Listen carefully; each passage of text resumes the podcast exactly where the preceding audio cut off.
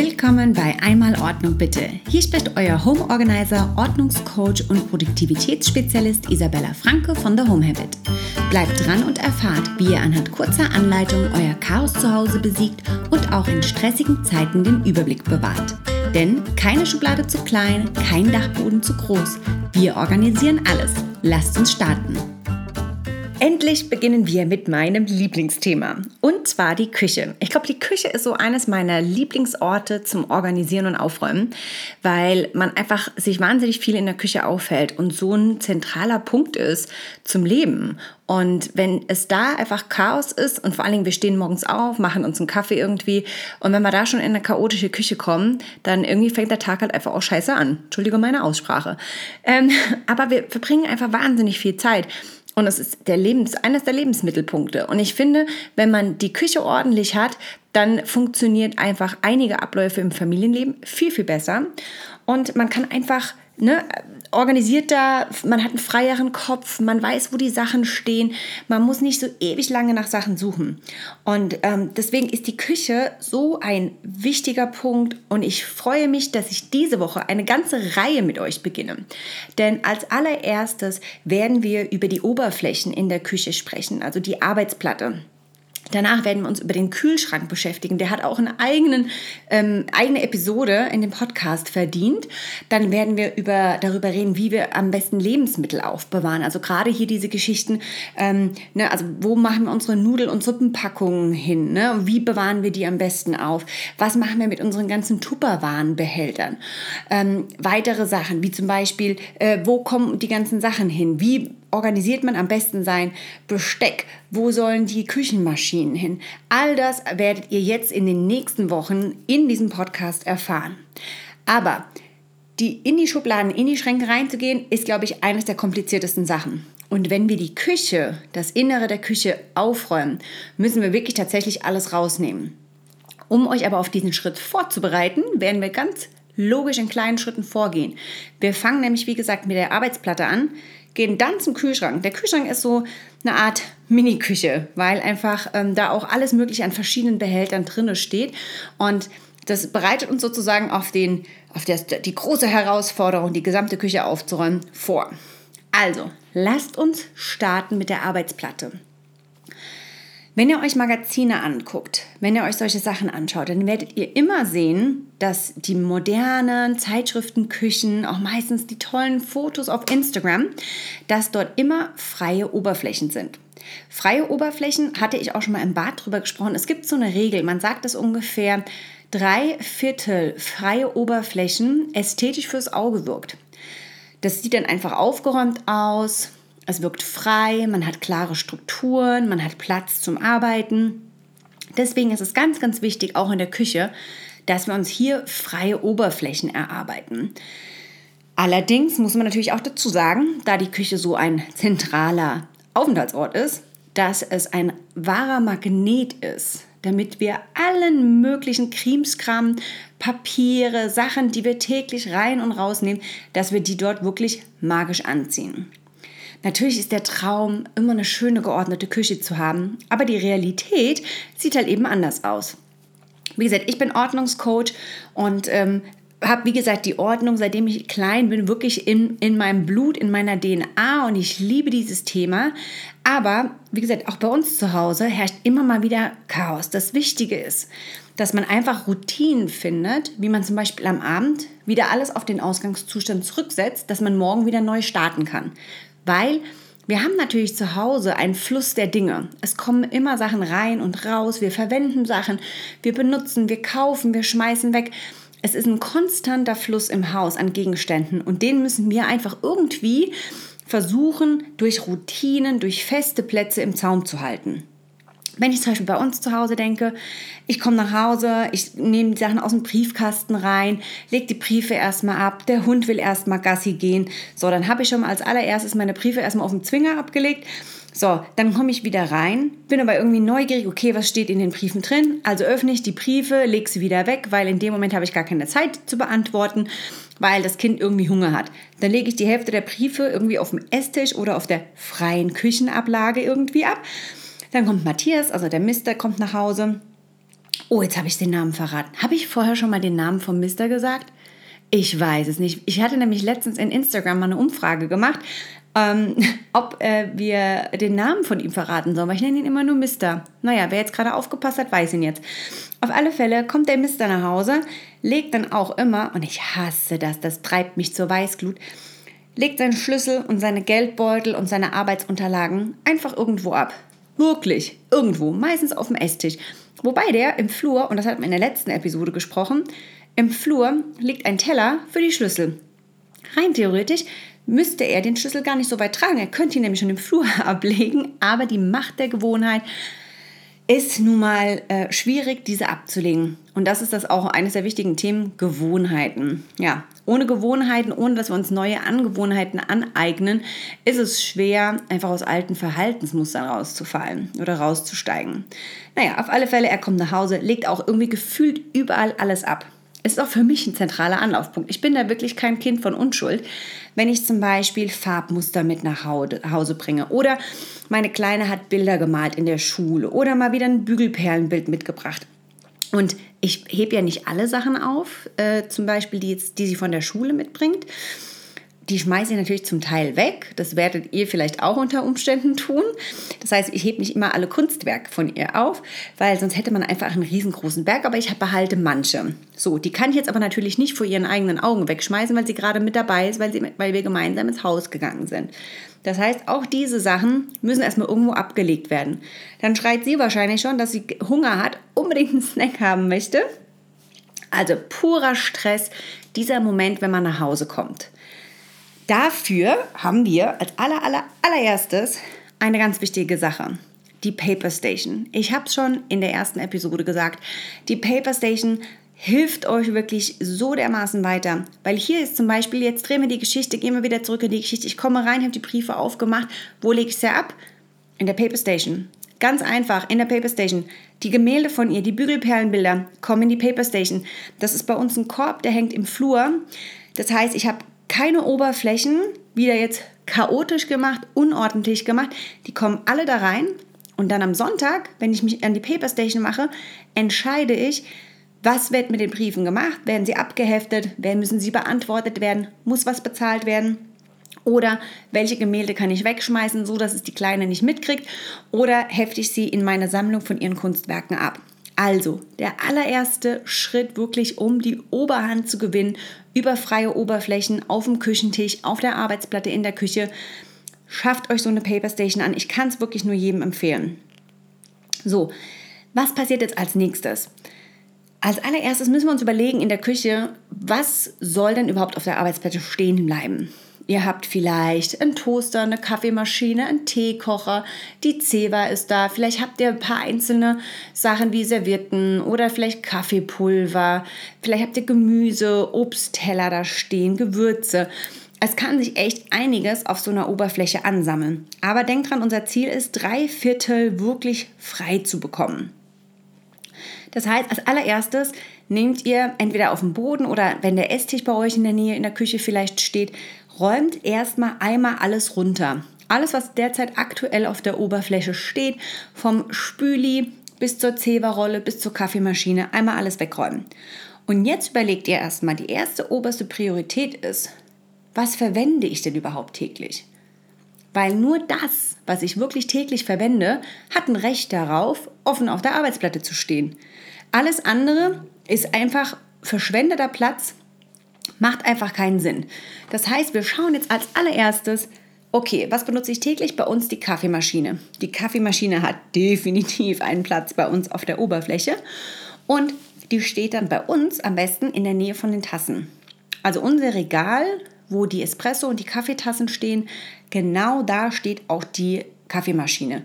Das ist auch in der Nähe vom Spülbecken, nicht direkt daneben, aber in der Nähe, damit wir einfach ganz einfach Wasser nachfüllen können. Oder wir haben so eine Nespresso-Maschine. Wenn man die Kaffeetabs wegschmeißen möchte, ist direkt unten drunter ist der Müll unterm Spülbecken, können wir alles wegschmeißen, ohne wirklich einen Schritt zu gehen. Man muss sich wirklich nur von rechts nach links bewegen. Ich werde euch dazu, wen es interessiert, ein Video machen. Das mache ich dann als IGTV-Video zum Thema Oberflächen in der Küche. Werde ich dann auch bei mir auf dem Blog posten. Schaut dann da einfach mal rein Werde ich erst nächste Woche schaffen, weil wir sind ja aktuell noch im Skiurlaub. Aber das kommt dann. Dann könnt ihr da nochmal reinschauen und dann wisst ihr genau, was ich meine. Auf alle Fälle, hier finde ich es auch immer schön, macht euch eine kleine Coffee Station. Ich weiß, ich rede von Paper Station, Coffee Station. Aber das Coole ist an diesen Stationen ist, das sind feste gewählte Plätze. Das, die sind thematisch zugeordnet. Das heißt, du weißt genau, an der Kaffeestation stehen nur die Sachen, die mit Kaffee zu tun haben. Das heißt also die Kaffeetassen, da ist das Kaffeepulver oder diese Kaffeetabs oder sind Seopads, was auch immer ihr für eine Maschine habt. Ihr habt vielleicht ähm, Zucker oder Süßstoff oder Stevia. Genau die Sachen, die dürfen da stehen. Alles andere hat in diesem zentralen Ort nichts zu suchen. Und warum solltet ihr die Kaffeepads drei Meter nebendran in einem anderen Küchenschrank aufbewahren, damit ihr jeden Morgen hin und her rennen müsst. Ist doch völliger Blödsinn. Ich habe sogar so weit getrieben, dass ich uns zwei ähm, Behälter genommen habe. Die sind bei mir gelabelt mit His and Hers, werdet ihr dann auch sehen. Und da ist einmal die Espresso Cups von dem Mister drin und einmal meine, weil ich eben nicht so gerne Espresso trinke, ich mag das eher so mit Cappuccino, mit aufgeschäumter Milch. Und äh, deswegen habe ich so eine für, für Long Coffee, also sprich so Cappuccino-Tabs, habe ich bei mir drin. Und die zwei Sachen, die sehen sehr dekorativ aus, haben also auch wirklich da eben ein schön ästhetisch fürs Auge, die stehen direkt neben der Kaffeemaschine. Dann als nächstes so Sachen wie ähm, Toaster. Wenn ihr nicht wirklich jeden Tag Toast esst, was nicht, weiß ich nicht, tun das viele, esst ihr jeden Tag Toast?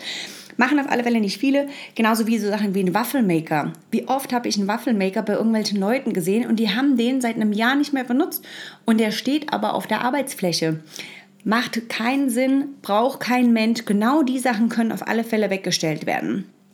Vielleicht habt ihr einen Eckstrang mit so einem Drehrondell. Da bewahre ich bei uns die Sachen auf, die wir eben nicht täglich benutzen.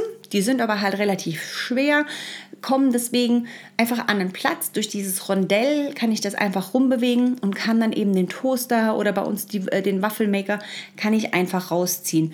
Aber umso weniger wir auch gerade von diesen elektronischen Geräten auf der Arbeitsfläche haben, umso harmonischer und schöner wirkt einfach das gesamte Küchenbild. Deswegen also, so eine Sachen können einfach in irgendwelche Unterschränke, Oberschränke, Eckschränke, an die ihr wirklich nicht im alltäglichen Gebrauch ran müsst. Anderes Fall ist zum Beispiel bei uns zum Beispiel der Mixer. Mein Männlein hat in einen sehr teuren, wie ich finde, Mixer investiert, weil er den unbedingt haben wollte. Der ist relativ schwer, ist für mich also super unhandlich, den jeden Tag rein und raus zu nehmen. Deswegen steht der auch bei uns auf der Arbeitsplatte, aber auch ein bisschen so als wie eine Art Motivation, damit wir eben immer mal wieder uns einen gesunden Shake machen oder man mal sich einen gesunden Aufstrich damit macht oder mal eine leckere Suppe damit selber mixt. Deswegen haben wir bei uns steht der Mixer draußen. Das sind die zwei Geräte, die bei uns draußen stehen und der Wasserkocher, weil wir den auch relativ häufig oder fast täglich verwenden. Aber ansonsten stehen bei uns keine anderen Elektrogeräte draußen. Wie gesagt, das ist eine persönliche Sache, da müsst ihr schauen, was macht für euch, was macht für eure Familie Sinn. Vielleicht habt ihr gerade einen Säugling, dann ist so ein Milchwärmer oder womit ihr Babynahrung selber zubereitet, vielleicht ein absolutes Muss auf eurem Küchentisch, Küchenablage. Dann andere Sache, zum Beispiel Kräuter. Kräuter. Kräuter. Ähm, die müssen bei uns draußen stehen. Ganz einfach, weil ich die in ganz schicke Gläslein umgefüllt habe und weil mich das motiviert zu kochen und ich das finde, das sieht toll und sieht schön aus. Wenn ihr ähm, bei mir auf mein Instagram geht, unter The Home Habit, seht ihr auch immer mal wieder ein paar Bilder von meiner Gewürze-Kollektion oder in meinem Küchenvideo werde ich euch dann auch in einem neuen Video zeigen. Das ist ein ganz einfaches DIY. Das sind kleine Glasbehälter mit einem Korkdeckel und die habe ich dann mit einem Dymo-Prägegerät ähm, Labels dafür gemacht. Super easy, echt nicht sehr kostenintensiv und ähm, macht das Ganze gleich viel schicker, wenn man diese Gewürze äh, dekantiert, also wirklich umfüllt in andere Behälter. Deswegen da auch für die Kräuter einen gescheiten Platz finden. Vielleicht sagt ihr auch, ich koche vielleicht nicht so oft, brauche nicht so viel Kräuter. Dann könnt ihr die natürlich auch in eine Schublade stellen. Oder vielleicht habt ihr gar nicht so viel Platz. Und um diese Dreiviertelregel von leerer Oberfläche einzuhalten, müsst ihr dann vielleicht einfach sagen, okay, die Kräuter kommen woanders hin. Wenn ihr die draußen lasst, dann passt aber am besten auf, dass ihr sie nicht direkt irgendwo hinstellt, wo direkte Sonneneinstrahlung rankommt oder es sehr warm werden könnte, weil das einfach die Lebensdauer von den Kräutern eben beeinflusst. Anderes typisches, was immer draußen steht bei vielen Familien, sind Obst- und Gemüseschalen. Die Obstschale wahrscheinlich mehr als die Gemüseschale. Da ist auch wichtig, passt auf. Da werde ich auch eine eigene Folge machen zum Thema Lebensmittel. Was darf denn überhaupt zusammengehören? Zum Beispiel, es gibt Obstsorten, die reifen noch nach. Zum Beispiel der Apfel. Der gibt dann gewisse Sachen ab, die andere Früchte dazu beitragen, die schneller reifen zu lassen. Wenn ihr jetzt irgendwie eine alte Banane oder irgendwas habt oder eine junge Banane habt, die ihr schneller essen wollt, dann macht das total Sinn, die Sachen zusammen zu machen. Aber ansonsten, wie gesagt, zum Beispiel Äpfel müssen getrennt gehalten werden. Äpfel können auch super gut in den Kühlschrank. Das aber erfahrt ihr noch in einer anderen Episode. Oder Zitrusfrüchte, die sollte man zum Beispiel auch, wie gesagt, separat von anderen eher heimischen Früchten halten. Deswegen schaut da, macht ihr vielleicht eine Obstschale, vielleicht können ein paar Sachen in den Kühlschrank Genauso ist es auch eben beim Gemüse. Das Gemüse unterscheidet sich auch je nach dem Ursprungsort. Zum Beispiel Kartoffeln und Zwiebeln mögen es eher dunkel. Deswegen haben wir zum Beispiel eine Schale mit Zwiebeln, die steht bei uns in einer Schublade, wo wir normalerweise Salatschüsseln aufbewahren. Das heißt, die oberste Salatschüssel ist einfach für uns ein Aufenthaltsort für Zwiebeln und Knoblauch. Die sind dann einfach separat und wenn ich eine Salatschüssel brauche, hebe ich die einfach hoch und nehme eine von darunter raus. Das heißt, ich brauche nicht extra ähm, noch mehr Platz verbrauchen oder verschwenden, indem ich die Salatschüssel irgendwo separat hinstelle, sondern die können wir einfach als oberste Schüssel in andere Schüsseln reinstellen. Kartoffeln haben wir zum Beispiel draußen, aber auch nur, weil es bei uns in einer Ecke steht, wo sowieso kein Licht äh, wirklich hinkommt. Und wir zudem, wenn wir Kartoffeln kaufen, die dann auch sehr, sehr schnell verbrauchen. Das ist also wie gesagt wie immer je nach eurer persönlichen Präferenz und nach euren Gewohnheiten. Wie wirklich, was kauft ihr, wie regelmäßig kocht ihr, wie viel kauft ihr eben auf Vorrat ein. Bei uns ist zum Beispiel auch so in den Eckschränken auf dem Boden, da ist das erste Rondell, ist so 15 cm, glaube ich, vom Boden entfernt und da unten ist wirklich eine ungenutzte Stellfläche. Da kann man auch super einen kleinen flachen Behälter nehmen, den man da zum Beispiel in die unter, unter das Rondell drunter schiebt. Und da könnte man zum Beispiel auch Sachen wie Kartoffeln lagern. Also schaut auch mal da, vielleicht habt ihr irgendwo ein paar Ecken oder ungenutzte Plätze, die ihr dafür noch verwenden könnt. Also, nochmal zusammenfassend, wie gesagt, schaut also nochmal ganz genau hin, nachdem ihr die ganze Oberfläche leergeräumt habt. Was hat ein Recht darauf, auf der Oberfläche zu stehen? Das sind wirklich Sachen, die ihr eigentlich nur tagtäglich benutzt. Guckt, ob ihr da vielleicht kleine Stationen errichten könnt. Eine Kaffeestation, eine Station zum Kochen mit Gewürzen, vielleicht eine Station, wo sagen die Obstsachen hingehören. Vielleicht kann man dann auch einfach sagen, man, wenn wie bei uns der Mixer steht dann in der Nähe vom Obst zum Beispiel, damit man einfach gar nicht so weite Wege hat. Ähm, wie gesagt, Dreiviertelregel, am besten die Dreiviertel-Oberfläche soll frei bleiben. Das Wichtige ist, die Küche ist ein Arbeitsplatz. Wir brauchen Platz zum Arbeiten, deswegen freie Flächen. Und auch wenn ihr Sachen einkauft, schaut irgendwie, wo kommen dann die Sachen hin. Ähm, wenn man offene Flächen hat, es ist einfacher und schneller zu reinigen, als wenn ihr tausend Gegenstände hochheben müsst. Und wie wir dann sozusagen die Sachen, die ihr jetzt dann vielleicht noch in irgendwelche Schubladen oder Regale verbannt, wie wir die am besten organisieren, erfahrt ihr dann in einen der nächsten Episoden. Ich wünsche euch ganz viel Spaß beim Aufräumen. Ich hoffe, es waren ein paar hilfreiche Tipps für euch dabei. Ich würde mich freuen, euch persönlich kennenzulernen. Also sagt doch mal Hallo in der Aufräumgruppe auf Facebook. Diese findet ihr unter facebook.com slash groups slash einmalordnung bitte. Außerdem findet ihr mich auf Instagram unter The Home Habit oder schaut doch mal auf dem Blog auf meiner Website thehomehabit.berlin vorbei. Dort findet ihr weitere Inspirationen rund ums Thema Ordnung und Routinen. Viel Spaß euch beim Aufräumen!